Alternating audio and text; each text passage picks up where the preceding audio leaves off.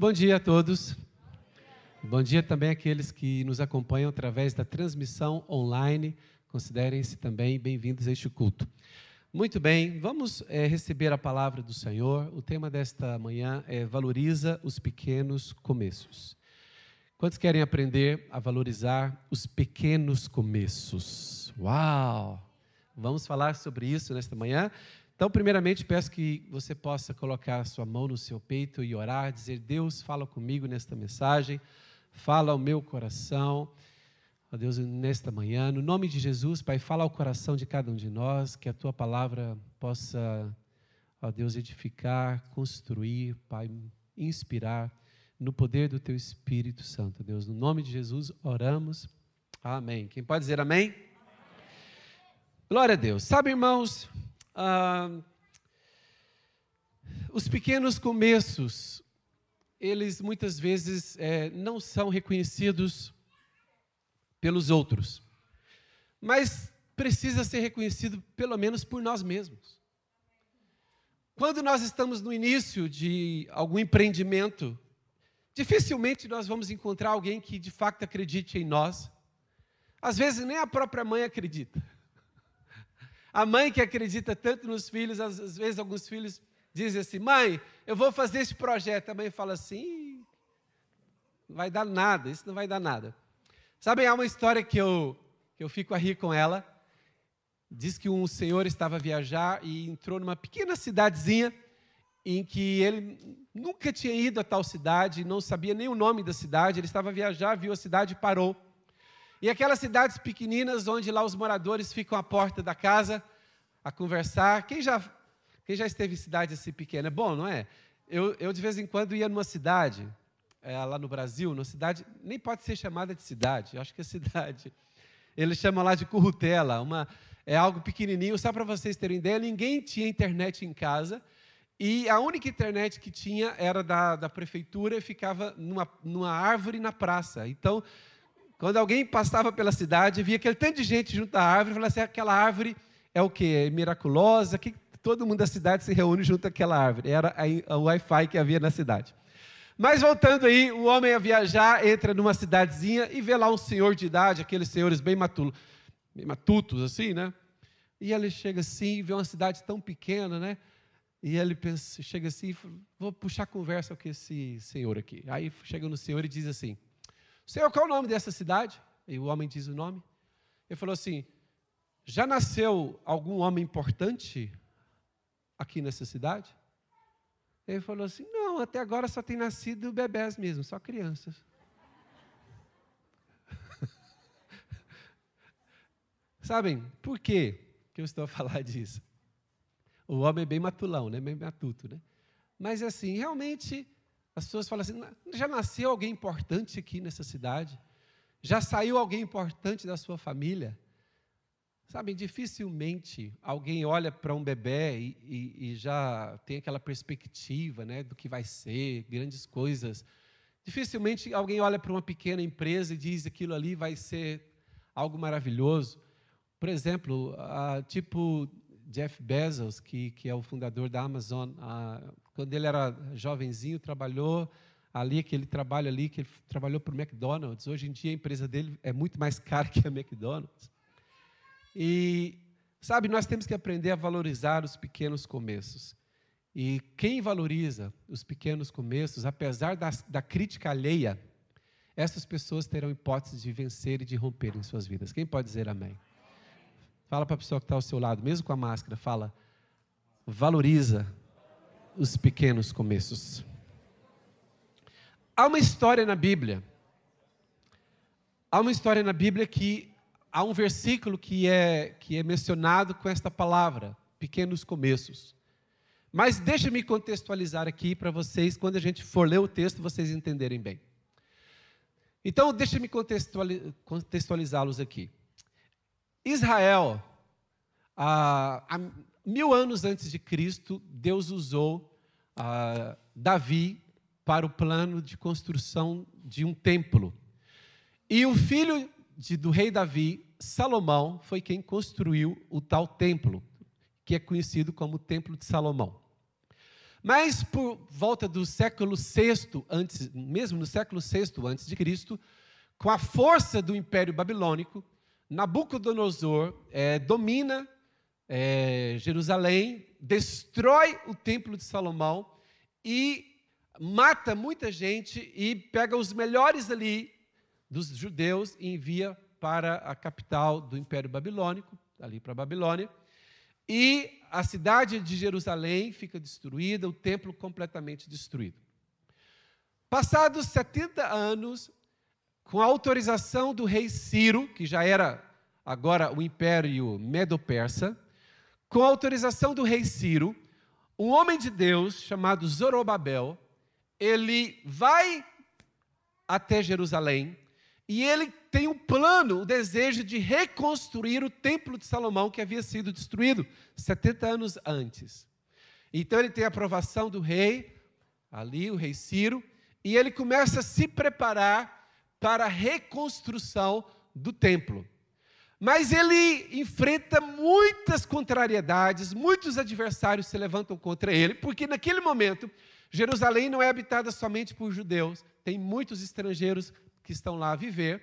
Então, esses estrangeiros não querem a reconstrução do templo, e por incrível que pareça, muitos judeus também se posicionaram contra a reconstrução do templo. Então, Zorobabel, ele só não desistiu porque ele tinha certeza ele estava convicto de que era vontade de Deus que ele empreendesse aquele projeto de reconstrução do templo. Sabe, irmãos, quando nós vamos é, empreender algo, muitas pessoas não entenderão por que, que queremos fazer o que vamos fazer. Muitas pessoas pensarão, mas não há maneira de, de, o fazer, não, não há recursos para, para se completar esta obra. Muita gente vai tentar nos desestimular, nos desanimar, muitas pessoas vão até re, nos resistir, serão contra nós. E foi isso que Zorobabel sofreu. Mas é interessante que, é, olha o que, que o povo fez. Esdras, vamos ler no livro de Esdras, que fala sobre essa história, Esdras 4, o versículo 4 e o versículo 5. Aqui diz que, é, por exemplo, Zorobabel estava como governador de Judá, o propósito dele era reconstruir o templo, mas olha o que, que diz em Esdras, versículo 4, capítulo 4, verso 4. Rapidamente por favor. Esdras 4, 4.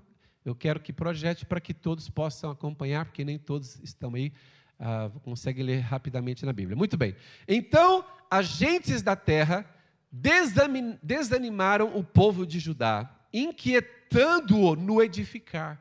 Ou seja, enquanto o povo de Judá aqui, que se dispôs a apoiar Zorobabel, enquanto eles, quando eles começaram, no início dos pequenos começos, a reconstrução do templo, o povo quis desanimar. Sempre vai aparecer gente para desanimar os seus projetos. Depois diz, e, e essas pessoas nos distraem da edificação. Olha, inquietaram no, no edificar. Verso 5 alugaram, isso parece até uma coisa ridícula, parece até brincadeira, né? Olha o versículo 5.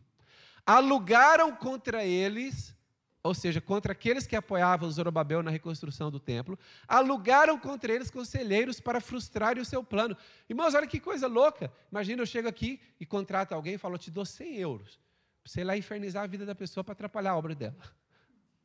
Imagina, alugaram conselheiros para frustrarem o seu plano todos os dias de Ciro, o rei da Pérsia, até o reinado de Dario, o rei da Pérsia. Ou seja, foi algo persistente, insistente contra a reconstrução do templo. Algumas vezes nós pensamos assim: se algo nasceu de Deus, se algo nasceu no coração de Deus, não vai ter resistência. O contrário, irmãos. Alguém pensa assim: se algo que eu vou fazer, se é da vontade de Deus, não vai haver contrariedade, não vai haver diversidade, não vai haver problemas. Pelo contrário, o reino das trevas vai querer impedir aquilo que você quer fazer, porque você está em nome de Deus, justamente porque você está em nome de Deus. Sabe, irmãos? Mas Zorobabel, insistentemente, ele permaneceu naquele plano que Deus havia dado. Agora, vamos ler um outro texto. Zacarias, capítulo 4, verso 9, é onde está o tal texto, que tem a ver com, a nossa, com o título da mensagem. Olha o que Deus faz. Quando Deus percebe, olha, veja bem. Quando Deus percebe que Zorobabel está debaixo de uma pressão terrível na reconstrução do, do templo, quando Deus percebe, Deus levanta um profeta, cujo nome era Zacarias, E por que, que Deus levanta profetas? Sabe, irmãos? Deus levanta profetas para que você não fique ouvindo, ouvindo só a voz daqueles que estão contra o seu projeto. Para que você não fique dando ouvidos à voz de terceiros. Quando você está a edificar algo e você tem a bênção de Deus, esqueça, esqueça a voz dos outros. Ouça a voz de Deus e Deus vai falar através dos seus profetas. Deus levanta Zacarias e olha a profecia que Zacarias dá. As mãos, olha o que Zacarias diz. As mãos de Zorobabel lançaram os fundamentos desta casa, né, o templo. Estas mesmas mãos terminarão a obra. Ô oh, glória! Irmãos, enquanto Zorobabel estava debaixo de pressão, qual foi a palavra profética? As mãos de Zorobabel deram início às obras, e as mesmas mãos acabarão essas obras. Dê uma salva de palmas a Jesus. Muitas vezes, muitas vezes é isso que Deus fará. Deus confortou o coração de Zorobabel, porque Zorobabel estava pensando assim: será que é a próxima geração que vai terminar essa obra? Eu comecei, será que quem é que vai conseguir terminar esta obra? Porque é tanta resistência. Aí Deus disse: não, as mãos que começaram são as, mão, as mãos que concluirão esse trabalho. E o verso 10, e Zorobabel, o profeta, diz: é, desculpa, Zacarias, o profeta, diz: Pois quem despreza o dia dos humildes começos, até esse alegrar-se-á, vendo prumo na mão de Zorobabel. Para aí, deixa o texto aí. Pois quem despreza o dia dos humildes começos. O que, que significava isso? Que as pessoas viam aqueles que estavam a reedificar o templo e pensavam assim: eles nunca vão concluir esta obra. Eles são muito fraquinhos, eles não têm maneira de, de terminar esta obra, eles não têm recursos, eles estão maus. Então é o seguinte: então o profeta Zacarias recebe de Deus esta palavra e diz o seguinte: Pois quem despreza o dia dos humildes começos, até esses vão se alegrar vendo o prumo na mão de Zorobabel. Sabe, não despreza o dia dos pequenos começos não despreza o dia dos humildes começos. Vou dizer novamente para todos vocês que estão aí em cima também: não despreze o dia dos pequenos começos. Não despreza. Sabem? Esta pandemia, esta pandemia veio chacoalhar muitas coisas, mexer com muita gente, mexer com empresas, balançar estruturas empresariais, é, veio mexer com a vida familiar, veio mexer, trazer confusão em tantas áreas. E muitas vezes você vai estar no papel de Zorobabel, você vai estar a reconstruir a sua empresa.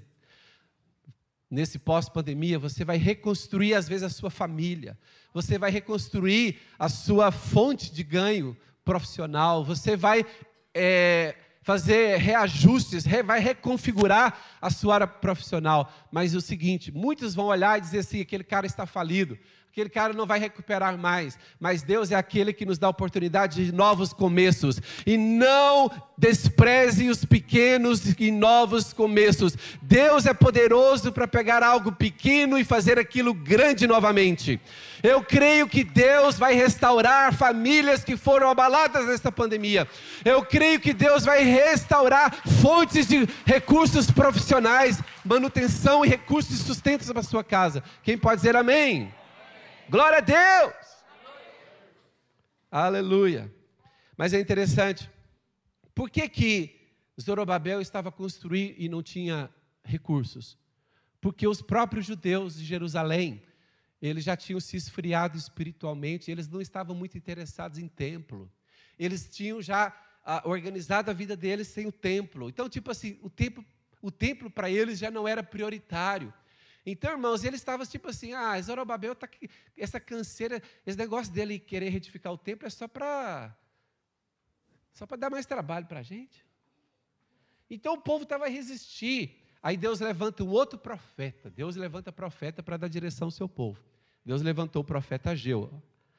Vamos ler o texto de Ageu, capítulo 1. Ageu 1, verso, os versos 2, 3 e 4. Vamos ler. O povo estava assim, Imagina, é como se fosse depois da pandemia. O povo está querendo reorganizar a sua vida. É, é, legítimo, é normal. Aqui, irmãos, depois que o Império Babilônico detonou Jerusalém, O povo estava querendo encontrar o seu lugar, estava querendo ter uma vida boa, uma qualidade de vida. É legítimo. Só que o seguinte, o povo abusou. Por quê? Porque a, a nação de Israel era estruturada com base em Deus, na fé em Deus, estruturada com base no templo. E o povo começou a dar prioridade às suas próprias casas, esqueceram-se da casa de Deus, da obra de Deus. Então Zorobabel não poderia fazer nada, ele era o governador de Judá, ele estava a trabalhar. Mas aí Deus levanta um profeta para exortar o povo. Olha o que, que o profeta diz, Ageu 1, verso 2. Assim fala o Senhor dos exércitos. Este povo diz: não veio ainda o tempo o tempo em que a casa do Senhor deve ser edificada. Ou seja, quando o povo não quer ajudar, responde dessa maneira: não, não é porque não é hora ainda, não é tempo ainda. Olha o versículo 3. Veio, pois, a palavra do Senhor, por intermédio do profeta Ageu, dizendo: agora o verso 4: Acaso é tempo de habitardes vós em casas apaineladas? Porque casas apaineladas é como se fosse casas todas requintadas, as mansões, né? A casa é tempo de habitardes vós em casas paineladas, enquanto esta casa permanece em ruínas? Ou seja, Deus levantou o profeta Ageu para chacoalhar, para despertar o povo. Olha, tudo bem, é legítimo vocês investirem nas, nas, vossas próprias casas, é legítimo, mas vocês não podem se esquecer da casa de Deus que está destruída já faz, já fazem 70 anos. Para que a vida religiosa de Israel seja reestruturada, tem que começar pela reedificação do templo. Sabe, irmãos, e foi assim que aconteceu. E o povo acordou para a vida, o povo despertou, e o povo, ao invés de canalizar recursos apenas para suas próprias casas, começaram a canalizar recursos para a reconstrução do templo, e o templo, debaixo da coordenação de Zorobabel, foi reconstruído para a glória, para a glória de Deus, e o povo voltou a ter templo, a vida religiosa de Israel, de Jerusalém, foi restaurada, irmãos, e as coisas foram se encaminhando, até que depois de um tempo chegou Herodes e deu uma melhorada naquele templo que foi restaurado por Zorobabel, por isso que passou a ser conhecido como Templo de Herodes, porque Herodes pegou naquela base de Zorobabel e melhorou e ampliou e fez coisas maiores. Sabe, irmãos, mas é interessante nós vermos o fruto que Deus deu a Zorobabel. Aquele homem que foi tão perseguido, tão resistido, tantas adversidades, tantas contrariedades contra aquele projeto, mas ele não desistiu da mesma, e ele pôde desfrutar do fruto do seu trabalho. E eu quero dizer para você também: não desista, não desista, continua. Deixa-me aqui só dar alguns exemplos pessoais, porque que eu acredito que nós não podemos é, desvalorizar, desprezar os pequenos começos, os humildes começos. Eu vou falar aqui um pouquinho da história de como nasceu esse ministério, de como nasceu esta igreja. Obviamente, estarei a resumir e a falar neste foco aqui, que é o foco da mensagem. Eu teria muito, muitas mais histórias para contar, mas dentro do foco deste, desta, desta mensagem de hoje, deixa-me falar um pouco do que aconteceu. No, é assim, eu, eu e a Quênia, nós nos casamos, é, para quem não sabe, nós nascemos no Brasil, não somos alemães, como alguns pensam, e nós nascemos no Brasil, só para dar uma acordada, estou vendo que os irmãos estão muito sérios hoje. O que, que se passa, irmãos? De vez em quando eu vejo que os irmãos estão sérios assim. Eu tenho... Olha, então é o seguinte: eu, eu a Kênia é, somos lá do, do, Brasil, da cidade de, de Goiânia, e nós, quando tínhamos um ano de casado, veja bem, um ano só de casado. Tem alguém aqui com um ano de casado? Um ano de casado? Não, eles não vieram no culto hoje. Porque... Olha, nós com um ano de casado, nós começamos então a nos preparar para vir para Portugal como missionários. E essa preparação levou seis meses. Com um ano de casado, começamos a preparação. Com um ano e meio de casado, já estávamos aqui. Chegamos aqui em março de 95. E quando nós chegamos aqui em março de 95, tínhamos apenas, como eu disse, um ano e meio de casados. Mas nós tínhamos uma vida confortável no Brasil. Nós não éramos ricos, né? Tem gente que fala assim, ah, eu era rico, deixei tudo para andar com Deus. Eu não, eu não era rico, mas tinha uma vida confortável, mesmo com um ano e meio de casado. Por quê? Eu tinha um bom trabalho. E, só para vocês terem uma ideia, com um ano e meio de trabalho, eu já, eu já trouxe algum dinheiro para Portugal, eu não vim com mãos vazias. Há pessoas que com um ano e meio de casado ainda estão pagando a festa ainda. Copo d'água. Olha, eu com um ano e meio de casado, eu aqui com um ano e meio de casado, eu cheguei aqui com tanto dinheiro, para mim na época era muito dinheiro, em 95. Em 95 eu comprei um carro bom do ano 90, paguei a pronto. Um carro de 5 anos, como se hoje fosse um carro de 2016. Paguei a pronto, com o dinheiro que eu trouxe do Brasil. E na, na época, irmãos, transformar o dinheiro de lá para o dinheiro daqui era uma desvalorização incrível. Comprei um carro a pronto. Hã? É, o que é, é, hoje ainda também é, mas na época era terrível. Agora veja bem, eu comprei um carro que hoje seria o equivalente, por exemplo, no Brasil, no mínimo a 50, 60 mil reais. Cheguei e comprei a pronto o carro. Depois, comprei um computador, o melhor computador, o melhor PC que havia. Por quê? Ainda era uma fase que, que era algo inicial para computadores. Irmãos, 95, poucas pessoas ainda tinham computadores. E eu comprei um computador caríssimo. Não tem nada a ver com os preços de hoje. Um PC 95 não tem nada a ver com os preços de hoje. Hoje, computador, você vai ali, você pega uns troquinhos e compra um computador. Quer dizer, mais ou menos. Na época, era o preço de carro. Então, eu comprei um carro de cinco anos, comprei um computador, comprei imóveis para completar a mobília do apartamento que nós alugamos. Alugamos um apartamento é, T1 e faltavam algumas coisas, poucas completamos. E ainda sobrou dinheiro no banco para quê? Para alguma emergência. Ainda ficou dinheiro no banco para alguma emergência. Irmãos, e com toda alegria, nós pensamos assim: esse dinheiro que nós juntamos em um ano e meio de casado, esse dinheiro é para investir no reino de Deus. Talvez seria equivalente hoje a uns 80 mil reais. Viemos aqui, colocamos aqui para estruturar nossa vida, para servirmos a Deus como missionários. Começamos, demos início, início a esta igreja, esse ministério, e o tempo foi passando, carro também, carro é como se fosse família, né? Começa a dar despesa. E as coisas foram acontecendo. Irmãos, e a gente foi descobrindo, então, o custo de vida aqui em Portugal, que para nós era muito, era, era bem elevado na época. E em relação ao que nós ganhávamos, na época, aluguer era caro na proporção que é agora, porque houve períodos mais baratos, mas em 95 era coisa, 95, 96, aluguel era coisa de louco. Irmãos, quase 70% do nosso ordenado ia, ia para nossos ganhos, né? Iam para pagar a renda. Irmãos, e só eu e a Kênia, sem filhos ainda, e a gente começou a estruturar nossas vidas, e a gente sem dinheiro, dinheiro tudo contadinho. Eu tinha um carro bom, só que eu tinha que contar quantos quilômetros eu podia andar por semana. Sério mesmo. E porque eu tinha o dinheiro destinado para combustível. E o seguinte, eu, então eu fazia as contas. Essa semana, por exemplo, eu só posso andar 100 quilômetros. Então, se a Kena dissesse assim, vamos em tal lugar, não, não pode, porque a gente só tem esse dinheiro que só dá para ir para tal lugar, e domingo a gente tem que ir para a igreja, e tal dia a gente tem que ir para tal lugar. Irmãos, condicionados a poder andar 50 ou 100 quilômetros a mais por falta de dinheiro. Mas pergunta, a gente estava feliz ou triste? Irmãos, na maior alegria. A gente sabia que se a gente tivesse, se nós tivéssemos continuado com o nosso estilo de vida no Brasil, não passaríamos por isso. Mas a gente estava aqui com aquela alegria de servir a Deus e nós não estávamos a desprezar os pequenos começos. Os pequenos, os humildes começos estão debaixo dos olhos, dos olhos de Deus. Vou dizer novamente: os pequenos, os humildes começos estão debaixo dos olhos de Deus. Irmãos, a gente, a gente tinha, ganhava tão pouco que é o seguinte, eu e a Kena fizemos da nossa referência de moeda, colocamos frango. O frango passou a ser a nossa referência monetária.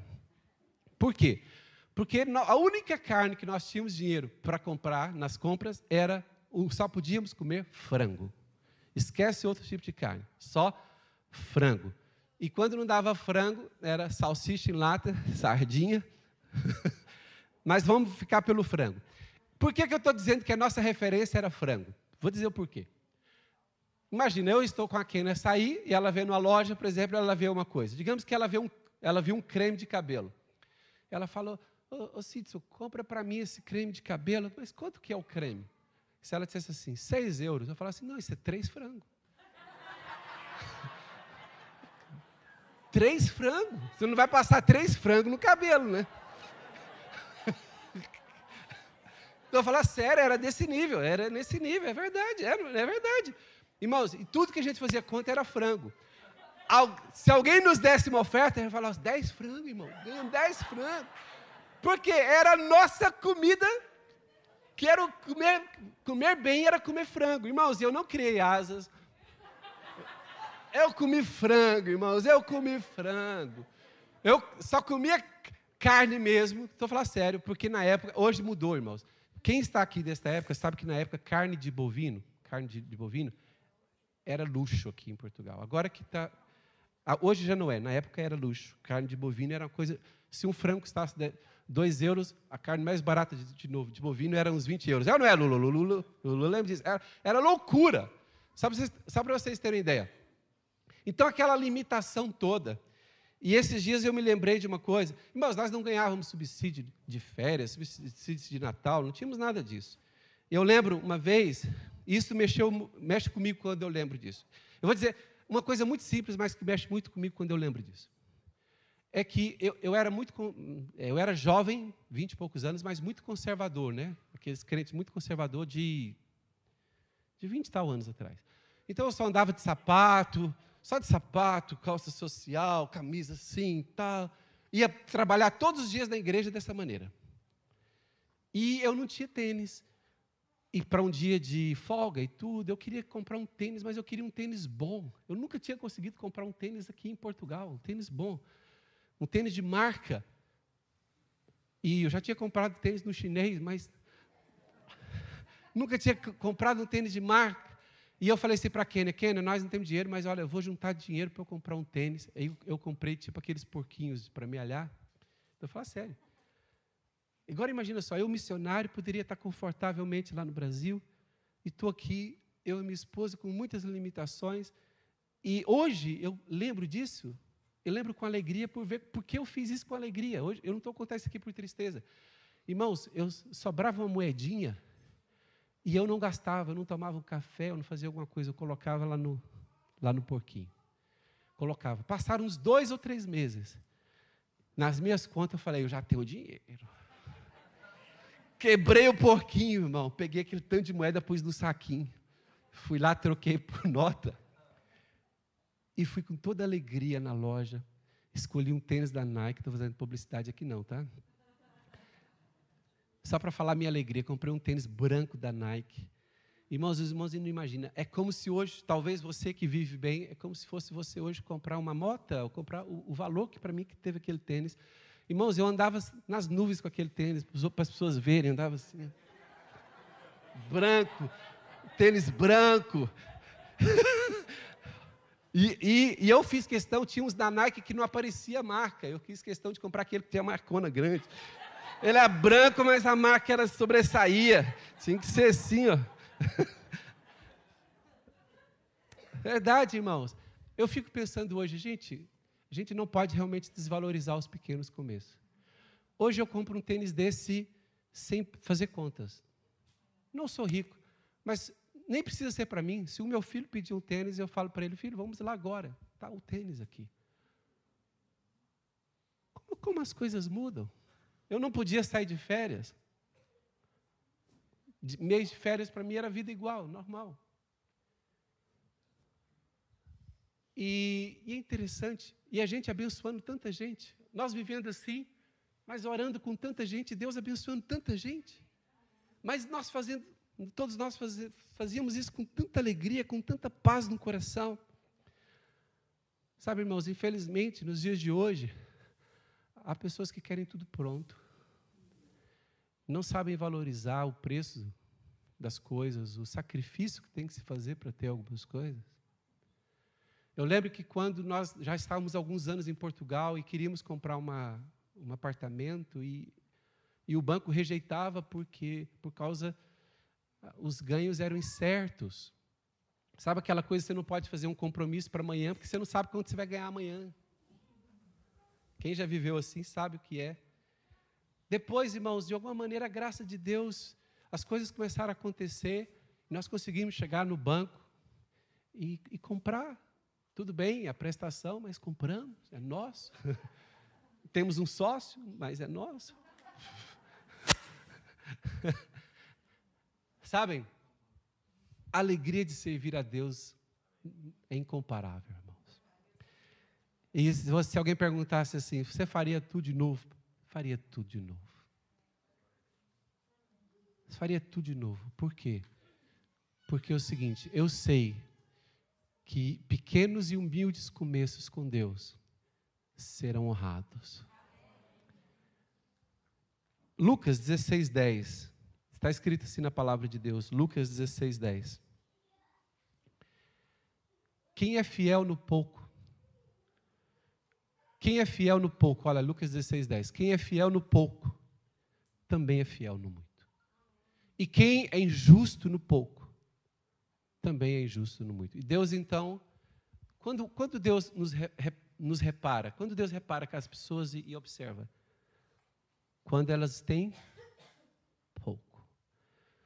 Porque Deus olha a atitude da pessoa quando ela tem pouco. Porque Deus olha, se esta pessoa consegue ser fiel e se alegrar com pouco, eu poderei dar muito. Porque quem é fiel no pouco, permanecerá fiel no muito. Mas quem é injusto no pouco, também será injusto muito. Sabe por que há pessoas que não crescem, não progridem na vida? Porque elas não são gratas pelo pouco que elas têm hoje. Enquanto você não for grato pelo pouco que você tem hoje, como, é, como você poderá crescer e receber mais, e construir mais e alcançar mais? A gratidão é uma base de construção.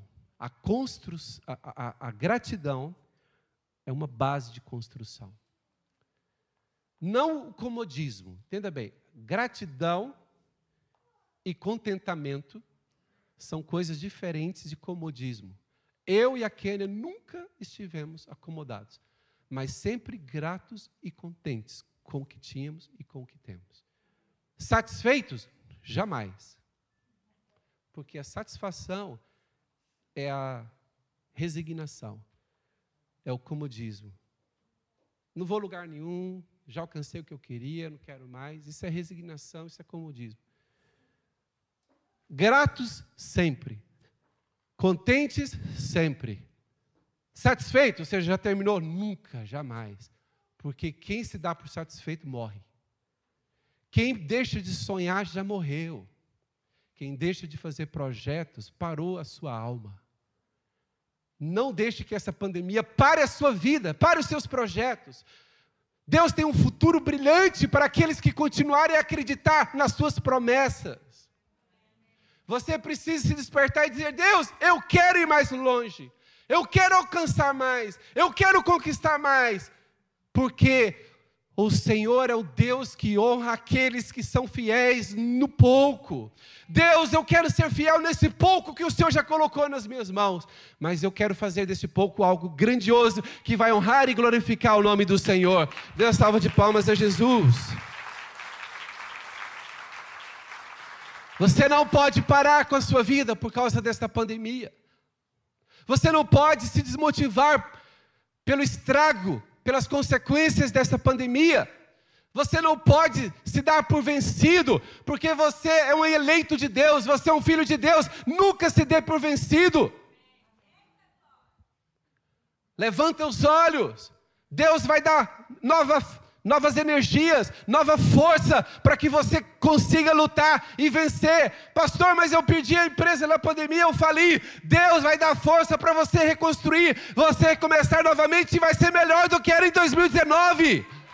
Em nome de Jesus. Não use a pandemia como desculpa para não fazer nada. A pandemia se começou a funcionar como desculpa e pretexto para todo tipo de falhança e falha e, e, mal. Por que, que você está mal? A pandemia. Mas como é que você estava em 2019? Pior ainda. Oh, ah, desculpa. a pandemia não pode ser usada como pretexto e desculpa. Sabem? Irmãos, Deus é poderoso para fazer o seu povo vencer. Deus é poderoso para fazer o seu povo prevalecer. Deus é poderoso para fazer o seu povo prosperar em toda e qualquer ocasião, porque o meu Deus, segundo a sua riqueza em glória, há de suprir em Cristo Jesus cada uma das vossas necessidades, porque o meu Deus, não segundo a economia e não segundo os problemas causados pela pandemia, mas o meu Deus, segundo a sua riqueza em glória, há de suprir por Cristo Jesus cada uma das vossas necessidades. Deus abrirá portas, Deus fará caminhos, Ele é o Senhor dos senhores, Ele é o Rei dos reis. Aleluia! Glória a Deus, louvado seja o nome do Senhor. E agora, o último texto que nós vamos ler. Filipenses, capítulo 1, verso 2. Desculpa, Filipenses 1, a partir do verso 3. Sabem, o apóstolo Paulo fala aqui de Deus fazer uma grande obra e completar a obra na vida dos crentes. Mas ele diz que Deus vai completar a obra na vida daqueles que estão sendo fiéis. Olha, Filipenses 1:3 diz assim: "Dou graças ao meu Deus por tudo que recordo de vós". Isso é Paulo falando sobre os filipenses. Verso 4. "E eu faço sempre com alegria súplicas por todos vós em todas as minhas orações". Verso 5. Pela vossa cooperação no Evangelho, desde o primeiro dia até agora. O que, que Paulo está a falar sobre os filipenses? Que eles estão sendo fiéis desde o primeiro dia, cooperando desde o primeiro dia até agora. Então, como eles têm sido fiéis desde os pequenos começos, desde os humildes começos, desde os dias humildes. Verso 6, o que, que Paulo completa? Então, se vocês, porque vocês estão sendo fiéis desde o início, eu estou plenamente certo de que aquele que começou a boa obra em vós há de completá-la, ela vai aperfeiçoá-la, vai terminá-la, vai concluí-la, vai acabá-la, em nome de Jesus. Deus começou, Deus continua, Deus começou, Deus continua. Vocês vêm aqui nesta igreja hoje, há pessoas que vieram aqui nesta igreja hoje, já estavam perdidas espiritualmente, já estavam sem rumo e sem direção. Deus trouxe você aqui para que você tenha direção de Deus para a sua vida. Deus vai reconstruir aquilo que você perdeu, Deus vai ajudar você a reconstruir aquilo que você perdeu, aquilo que ficou para trás há um novo começo para a sua vida. Deus dá oportunidade para um novo começo. Você vai começar de novo e Deus fará mais do que ele já tinha sempre feito, antes feito. Ele fará mais, porque ele é Deus e nele não há limitação, não há limites em Deus. Deus é poderoso para fazer infinitamente mais do que tudo que nós pensamos, pedimos, oramos ou desejamos. Ele é Deus, Ele é Senhor, Ele não se limita por essa pandemia. Coloque-se de pé, os irmãos o Daniel, o Daniel vem aqui, não se limite, não se limite, não se limite, não permita que essa pandemia limite a sua vida, limite o seu futuro. O seu futuro não está aprisionado por essa pandemia. O seu futuro não está de, detido, parado por essa pandemia. Deus está da forças, energias para que você possa andar, correr, voar, alcançar tudo aquilo que é plano de Deus para a sua vida. Coloque a sua mão no seu coração, coloque a mão esquerda no coração, levanta a mão direita e diz: Senhor, eu sou grato. Sou grato pelo que o Senhor já me deu, Senhor, mas eu creio que o Senhor é poderoso para fazer mais, muitas vezes mais do que o Senhor já fez até hoje, muito mais o Senhor fará porque o Senhor continua sendo poderoso, continua sendo Deus, e eu creio que o Senhor abrirá portas novas, o Senhor abrirá caminhos no deserto, rios no ermos, Deus colocará, oh, porta nova Ele abrirá na sua vida, em nome de Jesus. Aleluia. Ieramanaleixe.